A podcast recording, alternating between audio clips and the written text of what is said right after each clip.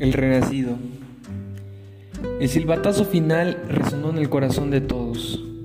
Iba corriendo hacia la portería rival cuando me tomó por sorpresa. Me detuve clavando los tachos contra el pasto sintético.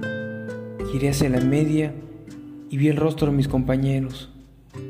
La puta que nos parió, decía cada una de las caras. La puta que nos parió, somos campeones.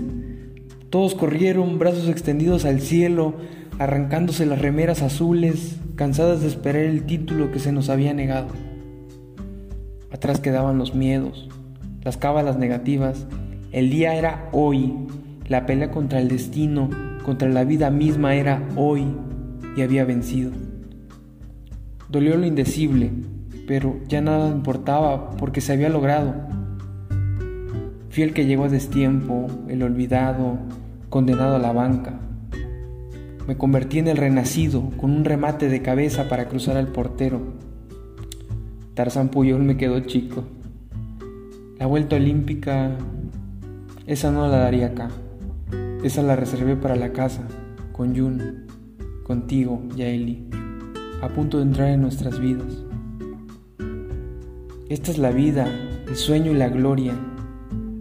El mundo puede acabarse ahora mismo, pensaba, porque sé que al instante comenzará uno mejor justo donde dejamos al anterior. Esta es la historia de la titulación de mi papá, o al menos como me la contó él a mí. En algún tiempo dudé de la veracidad de sus palabras, pero el viejo podía ser todo menos mentiroso.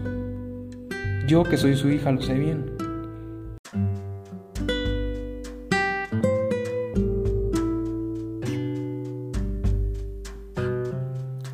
Años después, con esta fotografía vieja en las manos, ya medio borrosa en unas partes, pero donde aún se ve a mi madre embarazada de mí y a mi papá con la playera de los príncipes azules, ya no pongo en duda cada una de las líneas pronunciadas por él, pues tengo la seguridad de que cada espectador tiene una visión diferente de cada momento importante de su vida. Uy, y si les contara la historia de mi nacimiento, creo que alcanzaría para un cuento.